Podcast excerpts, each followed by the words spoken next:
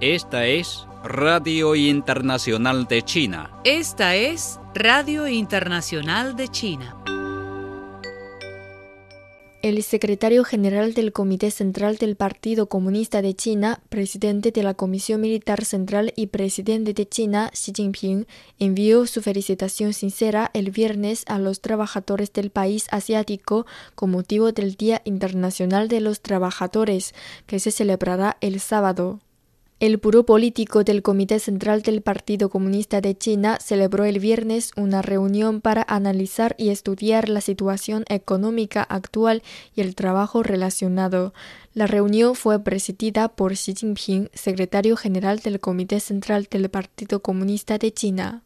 Un artículo del presidente chino Xi Jinping sobre la nueva etapa de desarrollo de China, la nueva filosofía de desarrollo y el nuevo paradigma de desarrollo será publicado el sábado.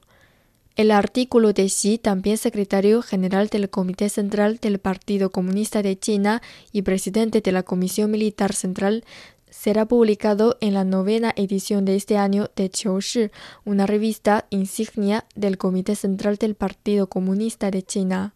El artículo destaca que es necesario entender con precisión la nueva etapa de desarrollo, actuar sobre la nueva filosofía de desarrollo y acelerar el establecimiento del nuevo paradigma de desarrollo para impulsar el desarrollo de alta calidad durante el periodo del 14 Plan quinquenal y asegurar un buen comienzo para la construcción completa de un país socialista moderno.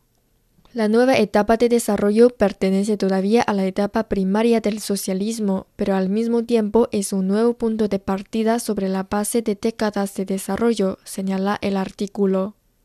El discurso de apertura del presidente chino Xi Jinping en la ceremonia de apertura de la conferencia anual 2021 del Foro Boao para Asia ha sido publicado. Xi pronunció el discurso titulado Superar juntos las dificultades coyunturales para crear un futuro compartido el 20 de abril a través de video.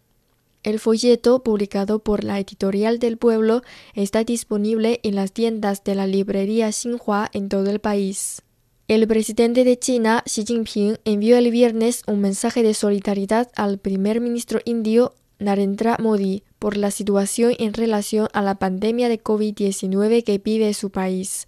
En la misiva, Xi dijo que China está dispuesta a fortalecer la cooperación antipandémica con la India y proporcionar al país vecino apoyo y ayuda al respecto. Wang Wenbin, portavoz del Ministerio de Relaciones Exteriores de China, mencionó este viernes que Estados Unidos es la potencia mundial más poderosa hoy en día, pero que juega el papel de destructor en la cooperación contra la pandemia de COVID-19. Su acción trajo pérdidas dolorosas al pueblo estadounidense y mundial. Según un informe, el jefe de la CIA acusó a China y Rusia de emplear guerras informativas contra los gobiernos occidentales durante la pandemia. Sobre dicha noticia, Wang Wenbin declaró que el virus es el enemigo común a toda la raza humana y que la comunidad internacional debe enfrentarlo conjuntamente. China siempre promueve positivamente la cooperación internacional contra la pandemia con una actitud abierta y transparente. En la misma conferencia, Wang también indicó que Estados Unidos debe conocer completamente el riesgo y la amenaza del movimiento separatista por la independencia de Taiwán e instó a no enviar mensajes incorrectos a este tipo de grupos. Trabajadores de todos los grupos étnicos en la región autónoma uigur de Xinjiang eligen trabajos de acuerdo a su propia voluntad, según informe publicado el viernes por el Centro de Investigación para el Desarrollo de Xinjiang. El informe titulado Falacias relacionadas con Xinjiang del calumniador Adrian Zenz versus la verdad rechaza las denuncias de Adrian Zenz, un supuesto erudito alemán, en las que afirma que en todo Xinjiang hay trabajo forzado y el gobierno chino obliga a la reubicación de un gran número de trabajadores minoritarios de Xinjiang a empresas en el este de China para cambiar su identidad y visión del mundo. Esto es solo la imaginación y disparates de Adrian Zenz, indica el informe. De hecho, los trabajadores en Xinjiang firman contratos laborales con empresas de forma voluntaria e igual y reciben remuneración de acuerdo con la ley laboral de China y otras leyes y regulaciones relacionadas, y también disfrutan de plena libertad para elegir los lugares de trabajo, dice el informe.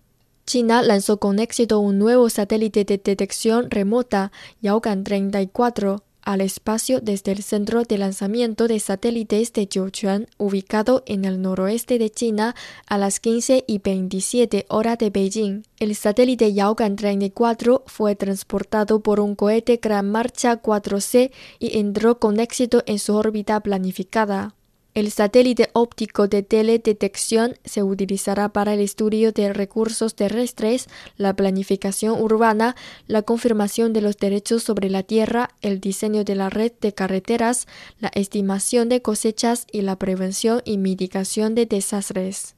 Círculos académicos de China y países de América Latina fortalecerán el intercambio y la cooperación en el conocimiento, la ciencia y el debate de políticas públicas, con miras a ayudar mejor a tomadores de decisiones a enfrentarse a desafíos globales como la COVID-19 y el cambio climático. Se trata de un consenso general entre académicos chinos y latinoamericanos que participaron en la ceremonia de inauguración de la Cátedra de Conferencias China-América Latina en Beijing el jueves 29. Más de 40 representantes provenientes de China y países latinoamericanos participaron a través de modalidades en línea y fuera de línea en el acto inaugural que se celebró en el Instituto de Estudios Latinoamericanos de la Academia China de Ciencias Sociales. Cerca de 40 representantes de Estados miembros, Estados observadores y socios de diálogo de la Organización de Cooperación de Shanghai, encabezados por el secretario general de la OCS, Vladimir Norov, visitaron el domingo el distrito Yanqing de Beijing. La visión de los Juegos Olímpicos de Invierno 2022 se convirtió en uno de los temas más intensos de la discusión. Estamos seguros de que estos Juegos Olímpicos serán muy exitosos, dijo Norov. Yanqing será sede de las pruebas de esquí alpino, sleigh y luge durante los Juegos Olímpicos de Invierno 2022. La zona de competencia de Yanqing entrará en la etapa de tiempo de operación de los Juegos en octubre, indicaron los organizadores de Beijing 2022. La Casa Blanca dijo el viernes que el ejército estadounidense enviará fuerzas adicionales a Afganistán para proteger a las fuerzas estadounidenses y de la coalición durante la retirada. La secretaria de prensa adjunta de la Casa Blanca, Karen Jean-Pierre, dijo a los reporteros a bordo del avión presidencial el Air Force One que la retirada está en marcha y añadió que el ejército estadounidense desplegará activos militares adicionales en Afganistán y la región para cubrir la retirada. Elementos de la Fuerza de Tarea Ranger del Ejército serán desplegados de forma temporal en Afganistán para ayudar en la protección de las fuerzas en el terreno al iniciar las operaciones de retirada, señaló. El Ministerio de Relaciones Exteriores de Bulgaria dijo el viernes en un comunicado que declaró persona non grata a un diplomático de la Embajada de Rusia en Sofía. El comunicado no menciona las razones de la explosión. La embajada rusa en Sofía confirmó la expulsión y dijo en una declaración que un agregado militar adjunto fue declarado persona non grata. La parte rusa se reserva el derecho a tomar represalias, agregó.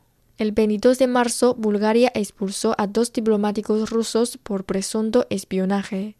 El presidente palestino Mahmoud Abbas anunció el jueves por la noche que las elecciones legislativas programadas para el 22 de mayo serán aplazadas hasta nuevo aviso.